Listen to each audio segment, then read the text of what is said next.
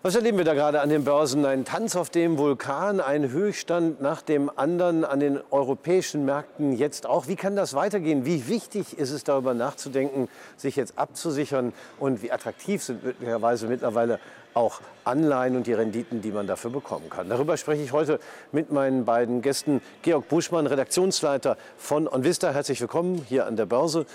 Schönen guten Tag, Herr Tilgen. Paulina Michel vom Zertifikate-Emittenten JP Morgan. Paulina Michel, was wir im Moment hier sehen, ähm, ist weiter ein Weg von Höchststand zu Höchststand. Die Berichtssaison war auch kein Problem, nehme ich an. Kein Problem trifft es eigentlich ziemlich gut. Also in den USA ist jetzt mittlerweile die Berichtssaison ziemlich abgeschlossen.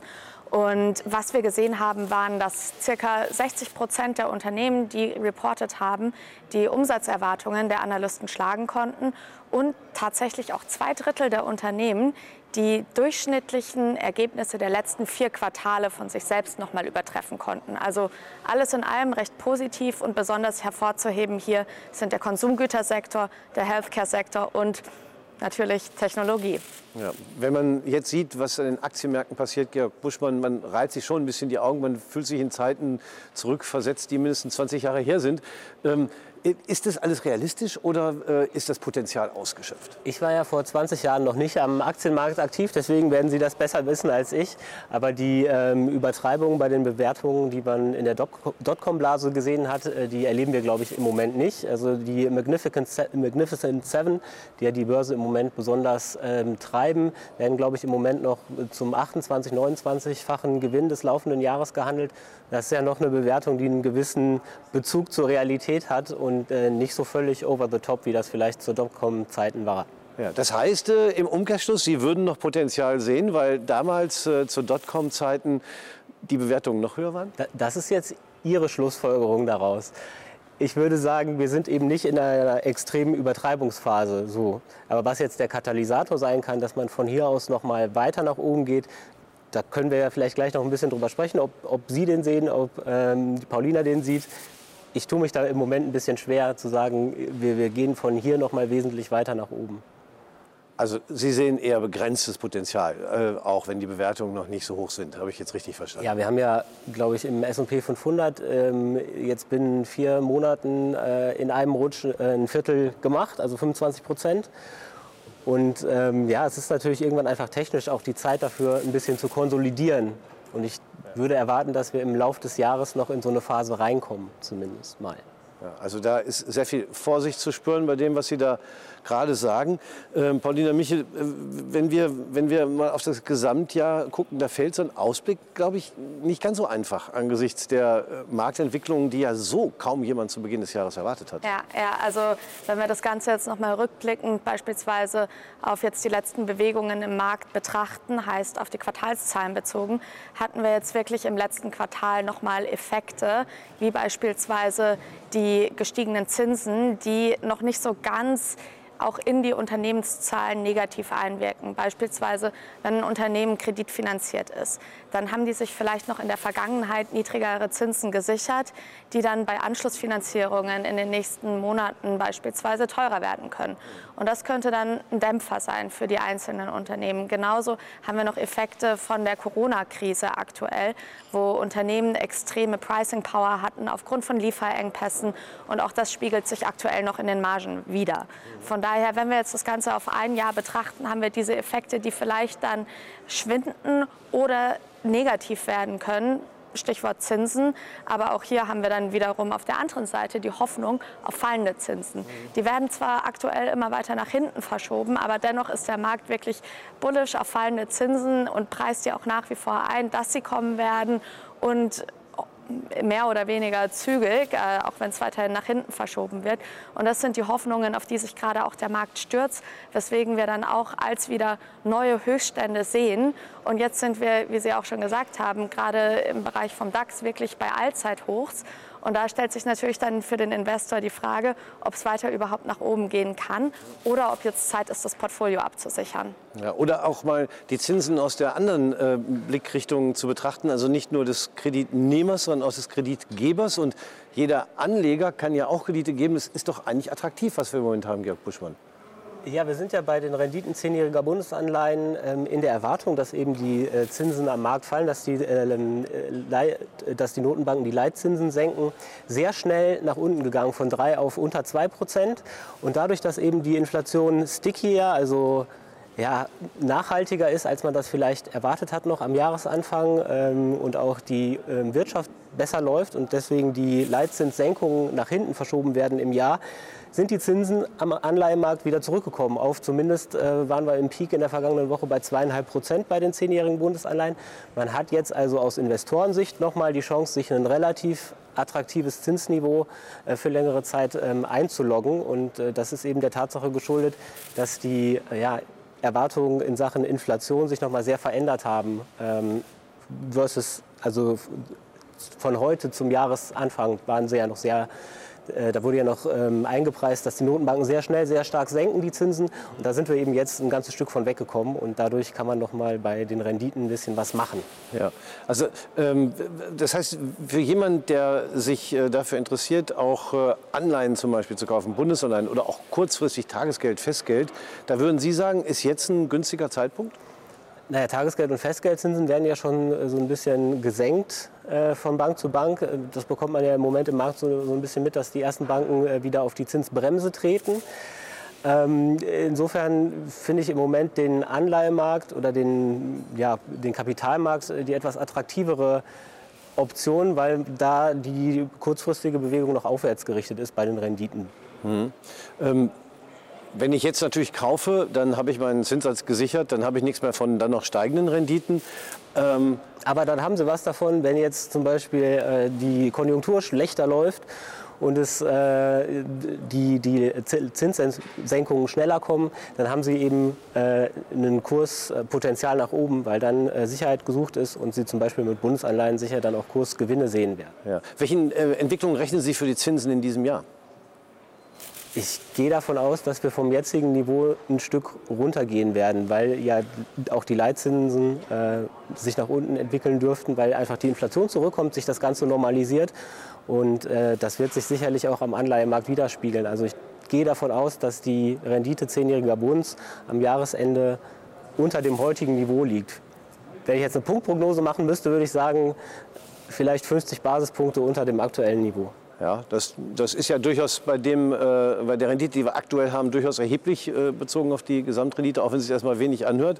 Ähm, auf jeden Fall interessante Prognose und natürlich auch gar nicht unwahrscheinlich, gerade vor dem Hintergrund äh, der rückläufigen Preise, die wir zuletzt gesehen haben, wenn das anhält.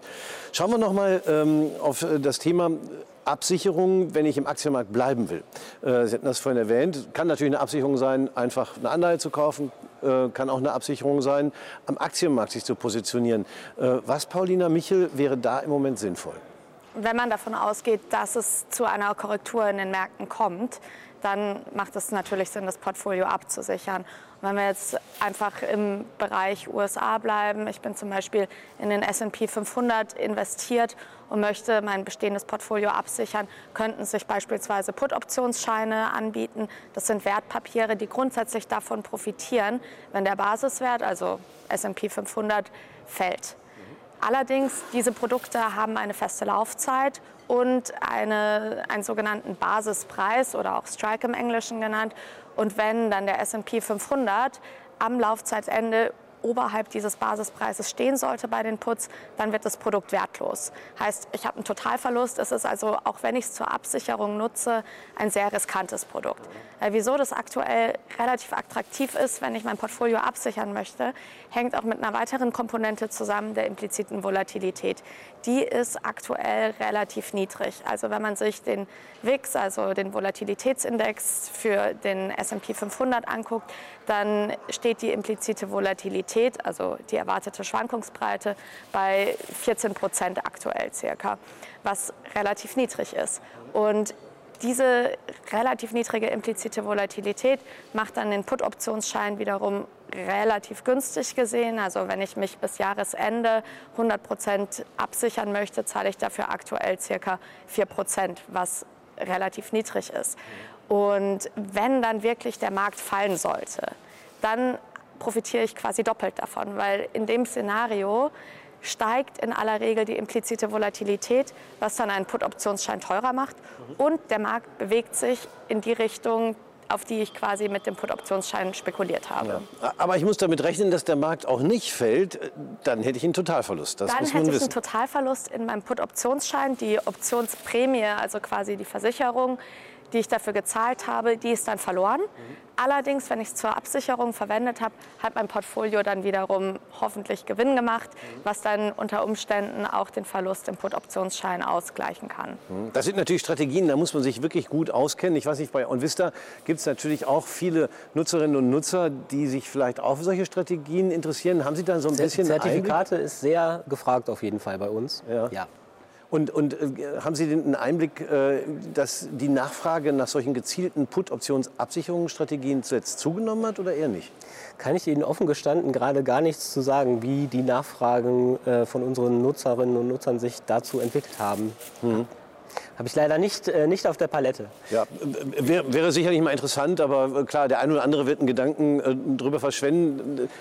Zuletzt haben ich kann Ihnen aber verraten, dass ich selbst äh, eine Absicherung hatte äh, von Dezember an. Äh, und die habe ich aber glücklicherweise im Januar, im Verlauf des Januars auflösen können. Ja. Ähm, weil ich schon, als der DAX vor Weihnachten das Allzeithoch hatte, so ein bisschen gedacht habe, na, sind wir jetzt im überkauften Bereich?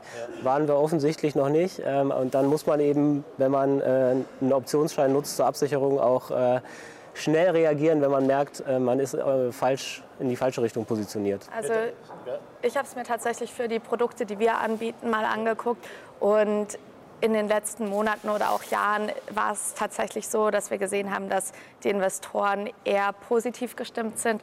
Heißt, es wurden historisch gesehen auch immer mehr Calls als Putz gekauft. Mhm. Ist auch aktuell nach wie vor so.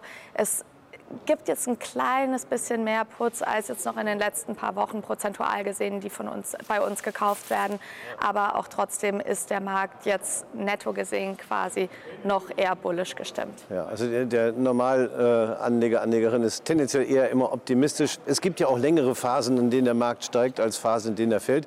Aber interessant finde ich trotzdem Ihren Case, den Sie gerade erzählt haben. Sie haben es ja genau richtig gemacht. Sie haben genau aufgepasst und haben ihn nicht in den Totalverlust laufen lassen, sondern sind noch rechtzeitig rausgegangen, wahrscheinlich mit einem kleinen Verlust, aber so, dass sie noch was übrig haben. Ja, ich war netto ungefähr flat. Ähm, ja. Aber es, äh, also es hat jetzt nicht das getan, was Sie wollten. Ähm, ja, beziehungsweise es hat schon den Zweck erfüllt einer Versicherung. So, der Versicherungsfall ist nicht eingetreten und ich habe sozusagen die Prämie auch sehr klein gehalten, nämlich bei ungefähr null für mich. Ja. Ähm, insofern kann ich trotzdem ganz happy sein mit dem, wie es jetzt in, in diesem konkreten Fall gelaufen ist. Ja, das ist doch eigentlich der Idealfall, wenn man es eigentlich nicht braucht. Ähm, von daher eigentlich ganz interessant, das mal so zu hören. Eine Frage habe ich noch zu Ihrer Zinserwartung im Aktienmarkt. Äh, wenn Sie davon ausgehen, dass die Zinsen in diesem Jahr weiter runtergehen, da sagt man ja normalerweise, wenn die Zinsen fallen, steigen die Aktienmärkte. Aber ich weiß aus dem Vorgespräch, dass Sie nicht der Meinung sind. Warum nicht? Ich habe also das Umfeld für Aktien ist sicherlich grundsätzlich erstmal äh, freundlich. Wir haben äh, in den USA keine äh, Rezession, die haben wir ver vermeiden können. Äh, wir haben äh, tendenziell trotz allem, auch wenn die Zinsen jetzt kurzfristig mal wieder steigen, grosso modo werden die Zinsen sicherlich dieses Jahr am Jahresende niedriger stehen als am Jahresanfang. Also es ist grundsätzlich ein freundliches Umfeld für Aktien. Aber nichtsdestotrotz haben wir ja eben auch schon 25 Prozent im S&P 500 gemacht. Und deswegen weiß ich nicht, was, was sozusagen darüber hinaus noch ein Katalysator sein kann, um die Kurse noch mal erheblich anzutreiben. Das war nur, ich möchte überhaupt nicht ausschließen, dass das passiert. Ich sehe es nur im Moment nicht, was dafür noch sorgen könnte. Und auf der anderen Seite haben wir ja auch noch ein paar Dinge, die so unter der Oberfläche wabern. Zum Beispiel ähm, die, die Gewerbeimmobilien in den USA, die ja im Moment ein großes Thema sind. Deswegen wäre ich da so ein bisschen auf der Vorsichtsseite.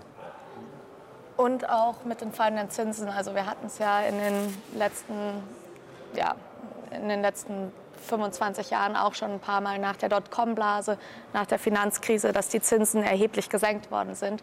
Und es war ja dann auch nicht so, dass die Zinssenkungen begonnen haben und dann die Aktienmärkte sofort gestiegen sind. Das war ja meistens Monate oder teilweise bei der Dotcom-Blase sogar auch wirklich Jahre, bis dann das Tief im DAX erreicht war, eben weil auch die Erwartungen natürlich maßgeblich sind. Wenn ich als Konsument davon ausgehe, dass die Zinsen fallen werden, dann werde ich ja auch meine Kreditnachfrage möglichst weiter nach hinten verschieben, bis ich davon ausgehe, dass die Zinsen im Tief angekommen sind. Stichwort äh, Gewerbeimmobilien. Äh, sitzen, die meisten sitzen an dem Homeoffice. Das ist einer äh, der Gründe, warum man so ein bisschen Angst hat. Äh, bis jetzt blieb das noch, ich will jetzt nicht sagen unter der Oberfläche, aber äh, eher noch so eine, so eine Nebennachricht. Ähm, wie, wie, groß ist denn die Gefahr, äh, Herr Buschmann, dass, dass das wirklich ein großes Problem ist? Ja, das ist die 1 Million Euro Frage, glaube ich. Ja, natürlich. kann ich nicht abschließend beantworten. So viel muss ich hier schon mal als Disclaimer voranschicken.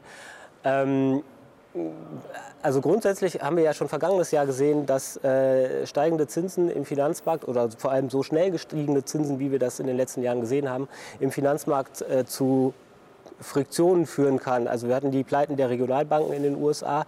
Wir haben jetzt die großen Probleme bei den äh, Gewerbeimmobilien, die ja auch letztlich äh, eine also es ist auch ein Corona-Effekt, dadurch, dass die Auslastung in Gewerbeimmobilien im Moment sehr gering ist.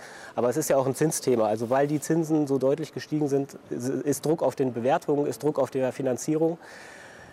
Ähm, und, und, das schafft eben in diesem speziellen Segment Probleme und vor allem auch für Banken, die da besonders ähm, engagiert sind, namentlich die Deutsche Pfandbriefbank in Deutschland.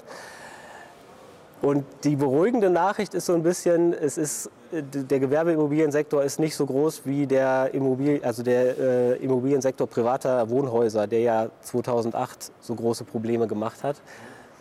Und vielleicht schafft man es auch, wenn es mal Probleme gibt, wie im vergangenes Frühjahr mit den Regionalbanken, dass die Notenbank schnell Liquidität zur Verfügung stellt und sozusagen das Feuer, ehe es richtig aufflammt, äh, schon gelöscht hat. Deswegen, das wäre so meine, meine Hoffnung und ähm, ja, deswegen würde ich davon ausgehen, vielleicht schafft man es, äh, das, das Problem klein zu halten. Aber man sollte es auf jeden Fall auf, der, auf dem Zettel haben. Ja, äh, das denke ich auch. Nun haben wir ja auch ein Wahljahr in den USA. Eigentlich kann sich das weder der amtierende Präsident noch die FED jetzt erlauben, dass sowas hochkommt, oder? Ja, also davon sollte man auch ausgehen. Von daher, gerade jetzt auch in den Wahljahren wird ja wirklich darauf geachtet, dass auch an den Börsen quasi alles mehr oder weniger nach oben geht. Man hat es ja auch historisch gesehen. Also in den letzten 15 Wahljahren ging es 13 Mal tatsächlich nach oben, ähm, eben weil alles von der besten Seite quasi gezeigt werden soll. Und man hat dann auch wirklich diese Saisonalität schon fast erkennen können. Aber nur weil es jetzt 13 Mal nach oben ging in 15 Wahljahren, heißt es auch nicht, dass es dieses Jahr auch wieder nach oben geht. Man sollte sich darauf nicht verlassen. Ähm, es waren zwar im Schnitt tatsächlich plus 11 Prozent im Wahljahr. Vor allem, ähm, wenn dann tatsächlich ein Republikaner an die Macht kam, waren es 15 Prozent im Schnitt, bei Demokraten nur 8 Prozent, aber kann sich trotzdem noch sehen lassen. Dann auch nur darauf zu setzen, oh, es ist jetzt Wahljahr, deswegen wird es an den Börsen nach oben gehen und deswegen wird sowas nicht aufkommen, ist, glaube ich, die falsche Strategie, sondern dann wirklich noch mal eher fundamentaler gucken, was sind meine Erwartungen an den Markt und wie möchte ich mich positionieren. Also vorsichtig sollte man bleiben und es kann dann ja auch nach 16 Wahljahren heißen, dass es trotzdem nur 13 Mal nach oben ging, weil es beim 16. Mal mal nicht nach oben ging. Wer weiß das schon. Ich bedanke mich fürs Gespräch. Georg Buschmann von OnVista, Paulina Michel von JP Morgan. Meine Damen und Herren, vielen Dank fürs Zuschauen.